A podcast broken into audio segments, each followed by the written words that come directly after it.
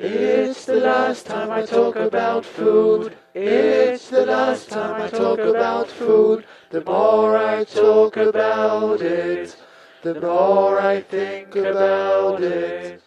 It's the last time I talk about food. It's the last time I talk about food. The more I talk about it, the more I think about it. Hallo und herzlich willkommen zur Zeitspeise Episode Nummer 58. Ich bin der Kai und bei mir ist mal wieder mein Podcast-Partner, der Christopher. Hallo. Hallo Kai. Und an der Reihenfolge, wer moderiert und wer stellt vor, äh, erkennt man sofort, dass heute der Christopher ein spannendes Thema mitgebracht hat. Nämlich nämlich Superfoods. Ich hatte mir gedacht, äh, man hört ja hin und wieder so, das und das ist ein Superfood oder jetzt gibt es wieder einen neuen Superfood.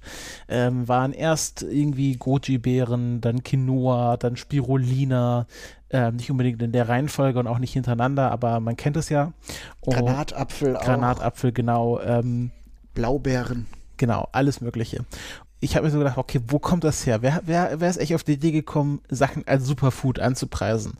Und äh, da kann man natürlich äh, beliebig früh ansetzen. Ähm, aber ich habe mir gedacht, na, die Vorläufer, das ist ja so ein bisschen Richtung Snake Oil. Das ist ja heute auch noch so ein stehender Begriff.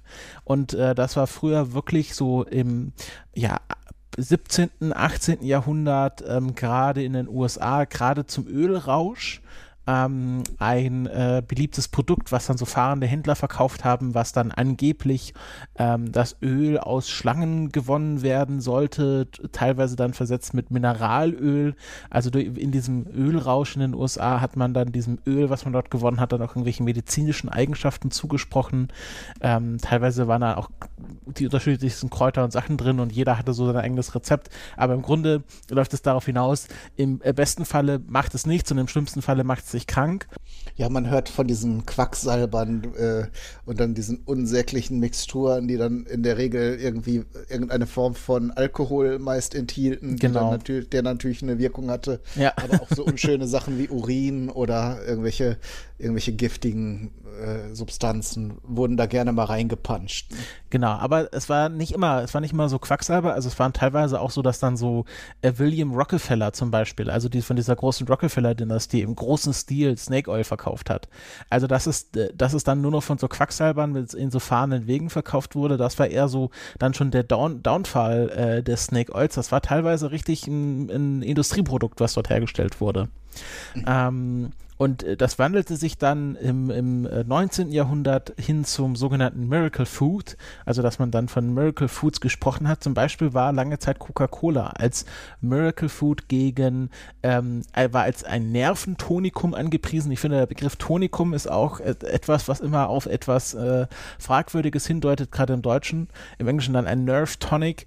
Ähm, teilweise dann auch gegen Kopfschmerzen eingesetzt. Lag natürlich daran, dass da Kokain noch drin war. Das hat dann auch gegen Kopfschmerzen geholfen. Also hatte dann tatsächlich die ein bisschen was mit dieser Begriffsmühle zu tun. Snake Oil, irgendwann weiß jeder, okay, Snake Oil sollte man nicht kaufen. Irgendwann weiß jeder, okay, Miracle Food ist einfach nur ein Marketingbegriff. Man muss sich halt also kontinuierlich was Neues ausdenken.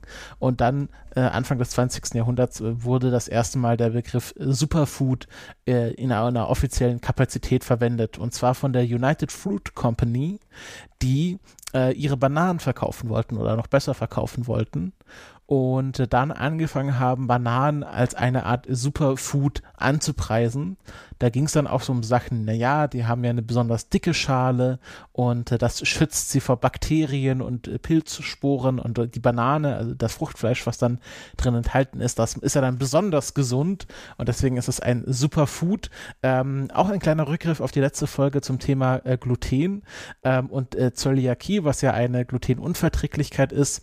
Bevor man das Gluten entdeckt hatte, hatten wir ja letzte, letzte Folge gelernt, das war erst am Anfang des 20. Jahrhunderts, hatte man gedacht, dass zum Beispiel Bananen helfen, die Symptome von Zöliakie zu ähm, bekämpfen. Und ähm, ich kann mich, ähm, ich kann mir das nur so herleiten, dass ja Bananen ein sehr guter Getreideersatz sind. Also man kann ja zum Beispiel ähm, Pfannkuchen aus Bananen machen. Ähm, und deswegen wahrscheinlich Leute, die unter Zöliakie gelitten haben damals und angefangen haben, Bananen zu essen, dadurch halt weniger Getreide gegessen haben und so halt die Symptome der Zöliakie schwächer wurden. Also so kann ich mir äh, herleiten, woher diese Eigenschaft herkommt, dass Bananen anscheinend Zöliakie bekämpfen soll. Ähm, und ähm, ja, das waren so Beginn des 20. Jahrhunderts, da war es noch nicht so eine Riesenwirtschaft, wie es heute ist. Das fing dann erst so nach dem Zweiten Weltkrieg an, so in den 1960er Jahren. Ich hatte mir das dann auch auf Google Ngram hergeleitet, also das ist auch in dem Bereich immer eine ganz gute Quelle, um zu sehen, wie so Trends sich so entwickeln. Ähm, damit kann man ja die ganze Bibliothek, die Google Books so hat, nach bestimmten Begriffen durchsuchen und schauen, wie häufig die über die Jahre verteilt vor, vorkommen. Und so in den 1960er Jahren Jahren wurde Superfood das erste Mal ähm, dort äh, erwähnt äh, in dieser Ngram-Bibliothek. Damals ging es dann um ähm, Peanut Powder. Ähm, weil ja die Erdnüsse so voll von Inhaltsstoffen sein sollten und dass man sich überall Peanut Powder, ähm, also gemahlenes äh, Peanut Powder überall reintun soll, um noch mehr Inhaltsstoffe zu bekommen. Und äh, so richtig los ging es dann in den 1980er Jahren damit, dass dann wirklich im großen Stil verschiedenste Sachen als Superfood angepriesen wurden, dass dann auch so die Industrie das als Marketingbegriff entdeckt hat. Und ähm, wir hatten ja vorher schon die Blaubeere angesprochen und hier kann man sehr gut nachverfolgen, wie dieser, diese Idee aufgekommen ist, Blaubeeren mit besonderen Eigenschaften, also in der, im Marketing auszustatten. Denn es gab die äh, äh, die Blueberry Commission von Maine, weil Maine in New England ein ähm, großes Anbaugebiet von Blaubeeren, vor allem wilden Blaubeeren, also die nicht in einer, sag ich mal, ähm, in einem, äh, wie nennt man das, Orchard also die nicht jetzt halt auf Feldern sozusagen oder auf, auf großen Sträuchen angebaut wurden, sondern dann halt äh, ja, so, wild, wild gesammelt wurden. Ne? Genau, Wildkulturen.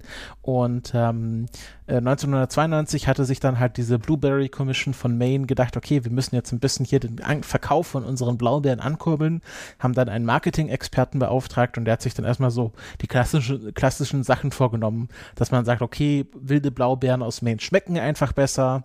Es ging dann auch oft ganz darum, dass man halt konkurrieren wollte zu den lokalen Blaubeeren. Also man wollte, dass die Leute mehr die gefrorenen, importierten Blaubeeren aus Maine essen, also dann auch in Kalifornien zum Beispiel, als die lokal angebauten Blaubeeren aus den Blaubeerkulturen. Und dann hat man gesagt, okay, Geschmack schmeckt einfach besser, äh, wild gewachsene Blaubeeren. Aber dann hatte die USDA, also die US Drug Administration, äh, ein Bericht rausgebracht, dass ähm, 1997, dass ähm, Blaubeeren besonders viele Antioxidantien enthalten oder Antioxidantienpigmente, die, ähm, so hatte es die damalige Forschung dargestellt, bei ganz vielen verschiedenen Sachen helfen. Da ging es dann um Krebsvorsorge und was das Herz angeht und alles Mögliche. Und Antioxidantien wurde nachgesagt, dass sie so mehr oder weniger alles heilen können. Und das hatte dieser Marketing-Experte gelesen und hatte sich gedacht, okay, jetzt müssen wir das richtig ausschlachten. Und von 1997 bis ins Jahr 2000 gab es einen gezielten Marketing-Push, ähm, Wild Blueberries aus Maine. Und das ist dann auch so ein stehender Begriff geworden. Also mittlerweile Wild Blueberries ist fast schon so ein Eigenbegriff eben für diese Blaubeeren, die aus Maine kommen, an, anzupreisen, dass man sagt, okay, wenn ihr die kauft, dann bekommt ihr da die meiste Menge an Antioxidantien und dann kommen wir halt wieder in den Bereich der Superfoods ähm, und kauft doch lieber unsere gefrorenen Blaubeeren aus Maine anstatt quasi die lokalen Blaubeeren, weil unsere Blaubeeren haben viel mehr Antioxidantien, weil sie wild gewachsen sind, weil sie nicht so hoch gezüchtet und auf Größe und Masse gezüchtet wurden wie die lokalen Blaubeeren aus den Blaubeerkulturen. Ähm, das ähm, ging dann so weit, dieser, äh, dieser Antioxidantien-Hype, dass mittlerweile die USDA überhaupt keine Aussagen mehr über Antioxidantien macht. Also es werden keine ähm, Werte mehr veröffentlicht, welche ähm, Lebensmittel wie viel Antioxidantien haben, weil das äh, ständig so stark ausgeschlachtet wurde von der Industrie, dass die USDA gesagt hat, okay, das schadet hier mehr den Verbrauchern, als dass es nützt. Deswegen werden wir hier keine offiziellen ähm, Aussagen mehr über Antioxidantien machen, eben weil dieser Blaubeer-Hype so groß war. Ähm, Und ja, wir hatten jetzt ja alles Sachen, die mehr oder weniger heimisch sind. Also Bananen sind jetzt nicht wirklich heimisch, aber waren natürlich schon sehr lange bekannt. Blaubeeren natürlich auch.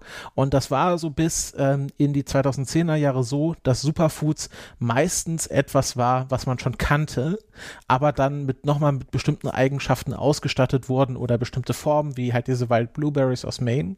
Und was wir ja heute äh, vor allem als Superfoods kennen, sind ja Sachen, die vorher bei uns eher weniger bekannt waren. Da gibt es zum Beispiel den Herrn Dr. Oz, in den USA, ist ein bekannter, in Anführungsstrichen, Fernseharzt. Ähm, äh, ich verweise hier gerne auf meinen Lieblingspodcast You're Wrong About, die neulich eine sehr gute Folge über Dr. Oz und seine mehr oder weniger zwielichtigen, zwielichtigen Geschäfte gemacht äh, haben.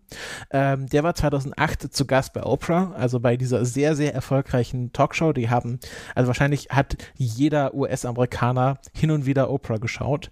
Also er hat, also gerade 2008 extrem gute Einschaltquoten und dort hat er über die Acai Acai-Beere gesprochen. Und diese Acai-Beere hätte noch viel mehr Oxidan Antioxidantien als die Blaubeeren. Also gesagt, Blaubeeren sind schon geil, aber jetzt diese Acai-Beere, die hat so viele Antioxidantien und da kann man Krebs mit heilen und was weiß ich. Also das hat er nicht so gesagt, aber impliziert, das ist halt so seine Masche, dass er sagt, ja, das ist so super gesund und das hilft dir auch beim Anti-Aging-Prozess.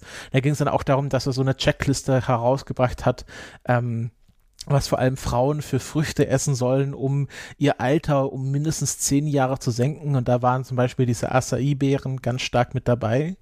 Und ähm, dieser Effekt, den nur dieser eine Sendungsauftritt hatte, war so groß, dass der, Umsta der Umsatz von Acai-Beeren mehr oder weniger explodiert ist es in den Jahren danach. Und damit fast schon die gesamte Superfood-Industrie, also 2010 ging es dann richtig los, also noch viel mehr als in den Jahren davor.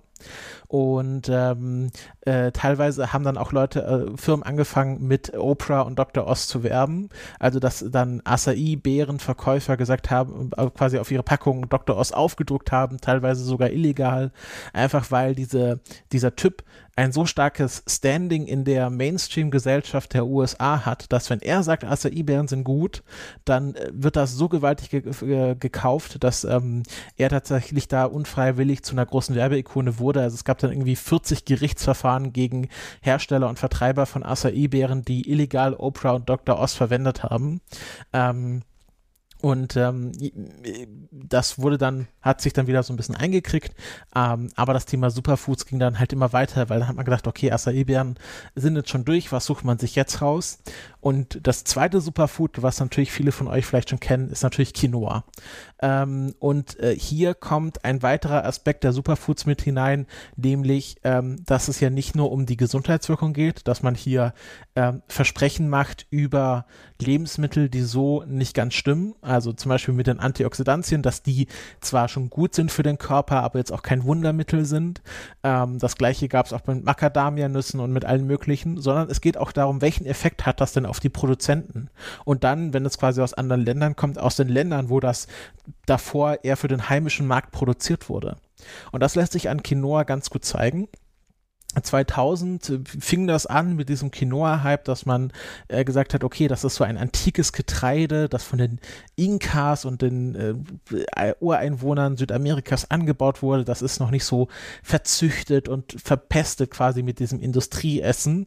Ähm, dazu kommen wir später noch mal zu diesem Unterschied zwischen äh, Ureinwohnern und Industrie. Ähm, und 2000 äh, kostete 100 Kilogramm Quinoa 11, 11 US-Dollar und 2003 kostet es schon 115 US-Dollar. Also wir haben hier fast eine Verhundertfachung oder mehr oder weniger eine Verhundertfachung des Preises. Das bedeutet natürlich, so ein Bauer, der Quinoa angebaut hat und das bisher auf dem heimischen Markt verkauft hat, kann das natürlich für viel, viel mehr Geld in die USA zum Beispiel verkaufen, so dass Quinoa ein riesiger Exportschlager wurde. Mittlerweile ähm, äh, wird oder damals wurde Quinoa oder hat Quinoa fast schon den Export von Kokain aus Bolivien verdrängt. Also davor war Kokain der größte Export aus Bolivien, natürlich illegal. Ähm, und äh, 2003, 2004, die Jahre danach, ähm, fiel der Anbau von Kokablättern drastisch, weil man diesen, diesen, diese Felder für Quinoa benutzt hatte, weil man gemerkt hat, man kann mit Quinoa viel besser Geld machen als mit Kokain. Das ist natürlich auch ähm, in sich eine spannende Aussage. Aber es bedeutet auch, ich als heimischer Bolivianer kann mir das Quinoa nicht mehr leisten. Es muss natürlich jetzt anderes Essen wieder importiert werden nach Bolivien, was dazu führt, dass man ähm, einerseits äh, äh, riesengroße Essensmengen über den Globus transportiert, nicht mehr lokal das ähm, Essen benutzt. Das ist natürlich äh, ein Global Warming Faktor, aber auch ich als Bolivianer muss mir ausländisches Essen teurer einkaufen. Das kann natürlich dann nicht frisch sein, wenn es von weit draußen exportiert werden muss. Und ähm, ja, hatte dadurch sehr viele komplexe negative Effekte, was die Volksgesundheit angeht, was die Lebenserhaltungskosten angeht und was natürlich auch ähm, ja den, den Umweltaspekt angeht. Und das ist ganz oft auch ein Problem von diesen Superfoods, dass hier kleine ähm, regional bekannte ähm, Produkte genommen werden, äh, gleiche mit Goji-Beeren, mit Acai-Beeren, die global hoch vermarktet werden und dann natürlich einerseits der positive Effekt ist, dass diese Anbauer dafür viel mehr Geld bekommen, natürlich dadurch auch mehr Geld machen, aber gleichzeitig die lokale Ökonomie und der Umweltaspekt äh, massiv das wieder runterzieht und ähm, das sind neben quasi den persönlichen gesundheitlichen Effekten ähm, einige Sachen, die ich sehr kritisch an äh, Superfoods sehe. Ähm, äh, es gibt hier auch, ähm, ich habe da ein Paper gelesen, werde ich alles verlinken, was auch nochmal diesen ähm, sozialkulturellen Aspekt aufgegriffen hat, dass es verschiedene Formen von Leuten gibt, die diese Produkte dann konsumieren und es auch schon vor diesem Superfood-Trend gab. Ähm, es gibt da zum Beispiel die kulinarischen Ludisten.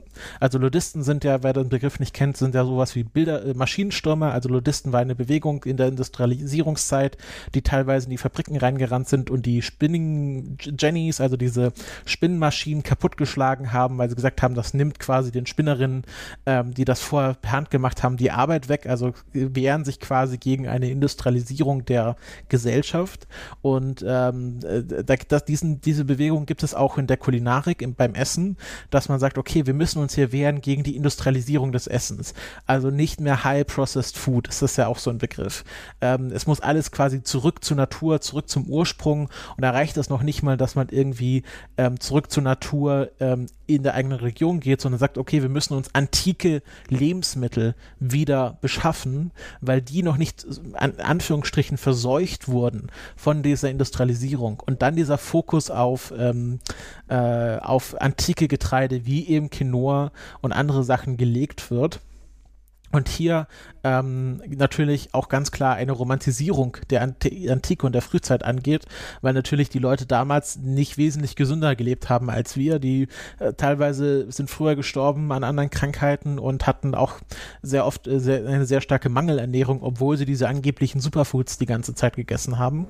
Ähm, dann gibt es ähm, Leute, die man in die Kategorie der Adventurous Eater einteilen könnte, wo man sagt, das sind Leute, die jetzt nicht unbedingt sagen, wir müssen hier zurück zur Natur, zurück zur Antike, Antike, sondern die einfach äh, versuchen, so ein bisschen das Exotische, diese Exotisierung ins eigene Essen mit reinzubringen.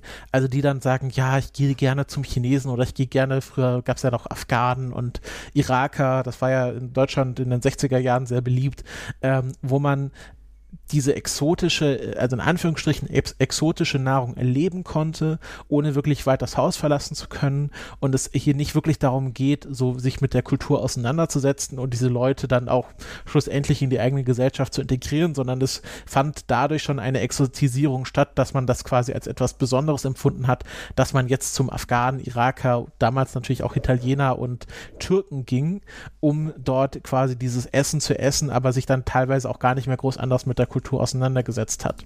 Und diese beiden Gruppen gab es schon sehr lange und dazu kam jetzt quasi diese Superfood Gruppe der Menschen rein, die jetzt nicht nur äh, kulinarische Ludisten waren, sich sie also nicht nur gegen die Industrialisierung des Essens gewehrt haben und auch nicht nur Adventurous Eater waren, die quasi versucht haben, so ein bisschen das Exotische in ihre eigene Nahrung mit reinzubringen, sondern jetzt auch sich fokussiert haben auf diese fast schon mystischen Eigenschaften von äh, antiken Getreiden, von Goji-Beeren, von Acai-Beeren.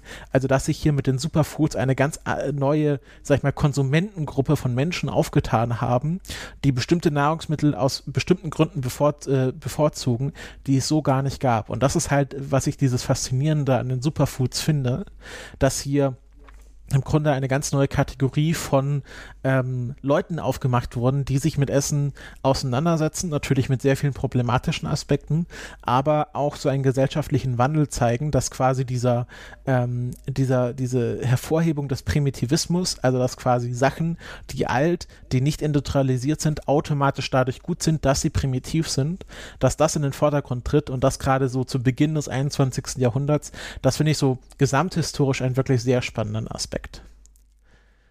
So, das war jetzt eine sehr abstrakte äh, Recherche. Ich hatte ja schon angekündigt, so eine genaue Geschichte kann man da nicht draus ableiten, so eine lineare Geschichte wie bei anderen Sachen.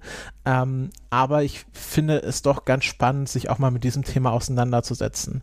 Kai, du hattest ja letztes, letzte Folge schon mal gesagt, dass du da früher, ähm, wie du meintest, sehr naiv rangegangen bist, jetzt das ein bisschen anders siehst. Ähm, Hast du da bestimmte Sachen mal probiert, die du davor nicht kanntest, die du vielleicht jetzt auch weiter isst, auch wenn du jetzt weißt, dass es jetzt nicht super ist, aber einfach, äh, einfach Teil deiner normalen Kulinarik geworden ist?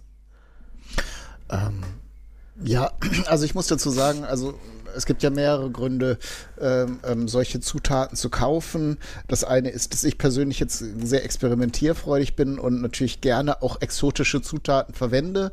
Ähm, und wenn dann noch obendrauf der Claim kommt, dass die ähm, Zutat jetzt besonders gut für den Stoffwechsel, für den Blutkreislauf oder sowieso allgemein stärkend ist. Das sind ja immer so diese Hauptargumente, äh, die da angeführt werden, wo quasi jeder irgendwo einen Aspekt bei sich sieht, dass er das dann auch gebrauchen könnte, um, um sich, um noch länger zu leben oder äh, gesünder zu werden oder eben nicht, nicht schnell zu altern oder krank zu werden. Ähm, das, das sind natürlich, das sind natürlich ähm, Verkaufsargumente, äh, die sehr erfolgreich sind, weil ne, jeder möchte heutzutage lange jung und äh, fit und äh, gesund sein.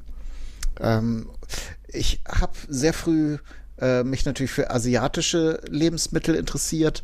Da habe ich jetzt aktuell noch ein, ein Kraut, das man zum Würzen und auch zum Süßen von Speisen verwenden kann, das auch noch lustigerweise Unsterblichkeitskraut äh, übersetzt heißt. Äh, das Xiaogulan ähm, wächst mhm. halt wie, wie ein, äh, wächst halt sehr, ist sehr stark wüchsig. Ist natürlich auch für die Gärtnereibetriebe, die das dann vermarkten, sehr vorteilhaft, dass das äh, keine großen Ansprüche hat bei der, bei der äh, Züchtung. Und äh, was, was mir eben so durch den Kopf ging, war, äh, es gab ja dann doch hin und wieder mal klärende Artikel, diese, diese Versprechen, äh, die mit diesen Superfoods einhergehen, beruhen ja ganz oft auf Studien. Das sind dann aber oft sehr vereinzelte Studien und äh, wenn man das mal von, von Experten auf dem Gebiet dann gerade rücken lässt oder ins richtige Licht rücken lässt, dann sind das durchaus Substanzen, die ähm, gesundheitsfördernde Wirkung haben. Also es ist nicht direkt gelogen, ähm, aber in den Konzentrationen, in denen man das für gewöhnlich durch die normale Aufnahme als Lebensmittel hat, äh, hat das jetzt nicht so die Wirkung, dass man sagen kann, äh, ne, man isst jetzt eine Acai-Beere und äh, dann plötzlich ist man zehn Jahre jünger. Ähm, äh, mir ging so durch den Kopf die, äh, die Sache mit den Phenolen, also den Farbstoffen im Rotwein, wo dann durchaus eine positive Wirkung da sein kann, aber man so viele Flaschen Rotwein äh, äh, trinken müsste, dass einem eher die Leber explodiert, als dass man jetzt von den Phenolen so einen positiven Effekt hätte. Und das wird dann in diesen Claims oder in diesen Vermarktungsstrategien ganz gerne äh, verschwiegen, dass äh, diese Substanzen, die ja so, so ähm, gesund sind, dass die da, äh, dass man schon zentnerweise dann diese, diese Lebensmittel zu sich nehmen müsste. Ne? Ja. Es, das Problem ist ja auch, dass Ernährung ein sehr komplexes Thema ist, ähm, wo einfach sehr viel Unsicherheit herrscht wo natürlich auch es extrem viele und auch widersprüchliche Informationen gibt, dann teilweise auch aus ähm, vertrauensvollen Quellen. Also es gibt ja so Sachen wie, ähm, äh, es grenzt fast schon an eine Verschwörung, dass, glaube ich, die Milchindustrie in den USA ähm, es geschafft haben, dass Zucker als viel negativer dargestellt wurde als Fett ähm, damit quasi die sehr fetthaltige Milch weiterhin gut gekauft wird. Ähm, also da gibt es, äh, oder zum Beispiel wie die Lebensmittelpyramide, also die klassische, die man vielleicht noch äh, so in der Schule gelernt hat, dass das echt daher kommt, dass ähm, gerade in den USA die Milchindustrie und auch die Getreideindustrie einen sehr großen Einfluss hat und deswegen auf einmal ähm, die unteren Teile der, der Lebensmittelpyramide aus ähm, Milch- und Getreideprodukten bestand. Ähm, und äh, dass es so ausfall, als müsste man äh, jeden Tag 8 Kilo Kartoffeln und 20 Kilo Brot essen, damit man eine ausgewogene Ernährung hatte.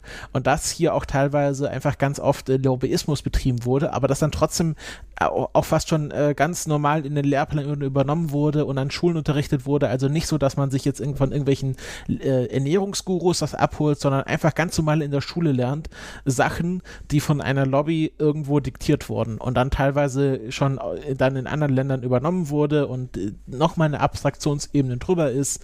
Ähm, und ich glaube, daher kommt auch dieser Erfolg von Superfoods, dass man hier ähm, einerseits diese Mystifizierung mit dem Primitiven, mit dem Antiken verbindet mit wissenschaftlich oder pseudowissenschaftlichen Aussagen. Und ich glaube, diese Kombination macht es einfach. Dass man dadurch äh, beide Seiten des Spektrums, Leute, die eher an dieses, auf dieses Mystifizierte ansprechen und Leute, die eher auf das Wissenschaftliche ansprechen, abholen kann. Mhm, auf jeden Fall. Ich denke auch immer an diese, äh, diese Hypes mit den verschiedenen Vitaminen. Ähm, wo man mittlerweile auch ein bisschen vorsichtiger mit den Aussagen ist, dass wenn man die jetzt, äh, die Vitamine jetzt in Reinform oder synthetisch hergestellt nimmt, ähm, ob die jetzt wirklich so gesundheitsförderlich sind. Äh, man, man kennt ja auch dann die sekundären Pflanzenstoffe, die bei der äh, Aufnahme in den Körper ähm, mit, äh, weiß man ja mittlerweile, dass einige Vitamine dann mit anderen Substanzen zusammen erst äh, vernünftig aufgenommen werden oder isoliert dann vielleicht sogar negative Wirkungen haben können. Ähm, das ist, äh, wie du eben schon meintest, das, äh, der Stoffwechsel und die äh, Ernährung ist so ein komplexer Prozess, dass man auch nicht unbedingt sagen kann, wenn man jetzt äh, zwei Monate lang Labormäuse mit irgendwelchen Beeren gefüttert hat und die dann vielleicht dünner werden oder äh, ähm, nicht so alt werden äh, oder älter werden als andere Mäuse oder was auch immer man dann daraus glaubt rauszufinden, dass man dann das eins zu eins auf Menschen übertragen kann. Ja, ja. Ähm, äh, zu, zu diesen ähm, äh, Forschung. Äh, ich habe hier noch ein Zitat, was ich jetzt nicht äh, ins Skript übernommen habe, aber was ich jetzt doch ganz praktisch finde, ähm, nämlich die ähm, Macadamia-Industrie ähm, hat es äh, geschafft, also die haben sehr lange mit der FDA ähm, so um 2015 herum gerungen, dass sie bestimmte Gesundheitsaussagen über Macadamia-Nüsse machen dürfen. Und die FDA hat ihnen dann einen sehr engen Text definiert, nämlich, ich lese es einfach mal vor, supportive but not conclusive research, also unterstützende, aber nicht schlussendlich ähm, äh, erschöpfende Forschung shows that eating 1.5 ounces per day of macadamia nuts, also 1,5 Unzen, ein paar Gramm auf jeden Fall, as a part of a diet low in saturated fat and cholesterol and not resulting in increased intake of saturated fat or calories, also äh, als Teil einer Ernährung, die äh, reichhaltig an äh, gesättigten Fettsäuren und äh, Cholesterin, Cholesterol, aber nicht ähm, dadurch äh, quasi durch die Nüsse dazu führt, dass man mehr ähm, gesättigte Fettsäuren und Kalorien zu sich nimmt, may reduce the risk of coronary heart diseases. Also die schlussendliche Aussage ist, äh, es gibt Forschung, die zeigen könnte, aber das ist noch nicht schlussendlich bewiesen, dass wenn man eine kleine Menge Macadamia-Nüsse isst, als Teil einer ausgewogenen Ernährung, dann kann es sein, dass man ein, äh, ein geringeres Risiko von ähm, ähm, Herz-Kranz-Gefäßerkrankungen äh, hat. Ähm, die Presseerklärung, die dann die Macadamia-Lobby dazu, ausge äh, die dazu ähm, rausgegeben hat, liest sich dann ein bisschen anders, ist auch kürzer. Go nuts, folks. FDA declares macadamia nuts heart healthy. Also, ähm, ihr könnt jetzt voll auf die Nüsse gehen. Ähm, natürlich andere Aussage im Deutschen. Ähm, die FDA hat gesagt, dass äh, Nüsse gut fürs Herz sind. Ähm, und ist natürlich klar, die meisten Leute lesen nur die Überschrift und nicht den gesamten Text, wo diese genaue Definition drinsteht. Und das Lustige ist, wo du auch neulich meintest, wenn man sich das, oder wo du gerade meintest, Entschuldigung, wo du gerade meintest, wenn man sich das genauer anschaut, dass dann hier die Studien auch ziemlich schnell auseinanderfallen. Teil quasi dieser Begründung, warum man das so sagen kann, war eine Studie, die von der Hershey Foundation ähm, in Auftrag gegeben wurde. Und Hershey stellt auch mit Schokolade überzogene Macadamianüsse her. Ähm, Also wenn man sich dann diese Studien anschaut, ganz oft wurden die aus Industriekreisen erst in Auftrag gegeben. Also hier ist schon die Neutralität, kann man in Frage stellen. Und wie du auch sagtest, teilweise sind dann die Aussagen, die dort gemacht werden, so gering, dass man die Gesundheitseffekte in einer normalen Ernährung gar nicht abbilden könnte. Ähm, glaube, ähnliches gab es ja dann auch mit Spinat. Ich glaube, hier war es tatsächlich ein Kommafehler, der irgendwo mal gemacht wurde. Genau, da war es noch ein Unfall sozusagen. So wird es zumindest bis heute irgendwie ähm, weitererzählt, dass das bei dem Übertragen der, der Analyseergebnisse dann äh, Fehler gab und dann aber dankbar natürlich von der Sp Spinatindustrie aufgegriffen wurde. Ja, resultierte ja dann in äh, Popeye, das kennen wir ja dann mhm. alle und ähm, dass man von Spinat nicht groß und stark wird, also jedenfalls nicht allein von Spinat, ähm, ist ja mittlerweile bewiesen. Wo du aber gerade von Regelungen sprachst, das äh, fand ich noch interessant. Äh, seit Ende 2012 äh, gibt es äh, von der EU sehr strenge Regelungen, was die Gesundheitsversprechen von Lebensmitteln angeht. Das heißt, äh, das, das lief ja bei uns ähnlich wie in den USA scheinbar heute noch ähm, und wurde dann Ende 2012, wie gesagt, gesetzlich ein bisschen eingeschränkt. Äh, die, die Claims müssen also von der EU genehmigt werden. Es gab ja zum Beispiel so Dinge mit äh, ähm, Immunsystem stärkenden äh, Lebensmitteln und so weiter. Ja, cool. Aber, ja, zum Beispiel. Aber das äh, konnte dann halt, äh, das, das wird jetzt mit, mittlerweile ja dann mit anderen Zusätzen wie Vitaminen mal wieder ähm, dann ausgeglichen, um tatsächliche Wirkungen, die diesen Vitaminen zugeschrieben werden, dann eben auf das gesamte Produkt irgendwie abfärben zu lassen. Wie auch immer. Es ist äh, zumindest äh, besteht bei uns ein bisschen die Hoffnung, dass einem da nicht ganz so viel Blödsinn aufgebunden wird. Äh, aber natürlich sind da die Werbefachleute immer sehr, äh, sehr einfallsreich, das zu umschiffen dann. Ne? Ja, ja. Ich erinnere mich noch an L1. Ähm, erinnerst du dich noch an diesen Joghurt mit diesen bestimmten ähm, äh, Bakterienkulturen, die dann bei ja, der Verdauung das meinte helfen? ich auch, probiotische Probiotisch, Joghurtkulturen. Genau. Mhm. Ähm, ich glaube, da habe ich auch mal irgendwie eine Studie gelesen, wo sie spezifisch mit diesen L1-Kulturen das mal nachgeprüft haben und festgestellt haben, bringt gar nichts. Also äh, diese Aussage, dass das bei der Verdauung helfen soll, ähm, ist nicht anders als bei jedem anderen Joghurt auch. Also klar, probiotische Kulturen helfen schon, aber da kann man auch einfach den gut und günstig Joghurt essen. Genau. Ja, also da, da können wir wirklich allen nur empfehlen, die Augen offen zu lassen und äh, auf, offen zu halten und äh, nicht jedem Werbeversprechen oder jeder sehr wag, wag, wagemutigen Behauptungen sofort äh, zu folgen. Äh, Lebensmittel, ja, Obst und Gemüse sind natürlich gesund, aber wenn es dann einem plötzlich äh, zehn Jahre jünger machen soll, dann darf man durchaus noch mal genauer hinschauen. Das, ähm, ah, ich weiß nicht mehr, wer das gesagt hat, aber es gibt hier ein sehr schönes Zitat, woran man sich immer sehr gut ausrichten kann, nämlich ähm, außergewöhnliche Aussagen erfordern immer außergewöhnliche Beweise. Ja, genau. ja. Finde ich gut. Genau, das war meine kurze Exkursion zu den Superfoods. Ähm, und in der nächsten Folge, das wissen wir beide schon, weil das äh, sozusagen eine Gruppenarbeit wird, wie damals in der Schule ähm, machen wir, ich weiß nicht, wollen wir das schon ankündigen oder wollen wir Auf die Leute Fall. überraschen? Genau. Können sich alle schon drauf freuen. Genau, machen wir, ähm, früher gab es die Mini-Playback-Show, jetzt gibt es die Mini-Zeitspeise-Show. Äh, wir räumen mal ein bisschen den Themenspeicher auf und ähm, nehmen uns mal diese ganzen Themen vor, die uns im Laufe der Jahre vorgeschlagen wurden, ähm, aber die oft nicht für eine ganze Sendung ausgereicht haben, weil einfach die Geschichte noch nicht so, ergiebig, nicht so ergiebig war. Und äh, die werden wir jetzt einfach mal die ganze nächste Sendung abhandeln in kurzen Vignetten. Ich sage so gerne das Wort Vignette in dem Zusammenhang. Ähm, mhm. Und äh, ja, freuen uns äh, darauf, mal ganz, ganz viele HörerInnenwünsche abzuhandeln, sodass auch unser, unser Themenspeicher wieder ein bisschen atmen kann. Und teilweise haben wir jetzt auch schon bei der, bei der Aktion Sachen gefunden, die dann doch größer waren, die wir wieder rausgenommen haben. Also äh, wir machen äh, jetzt große, großer Themen Frühjahrsputz äh, nächste Sendung. Genau. Da bin ich auch noch gespannt, was mir jetzt in den Vorbereitungen so begegnen wird.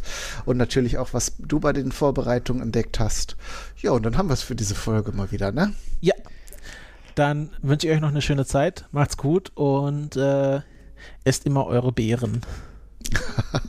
Tschüss. Tschüss. Eat my head with cream. Eats my arms with mayonnaise. Eats my legs with ketchup. And invite friends around to taste my ass.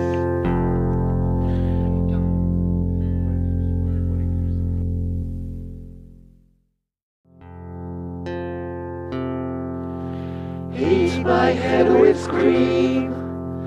Eats my arms with mayonnaise. Eat my legs with ketchup. And invite friends around to taste my ass.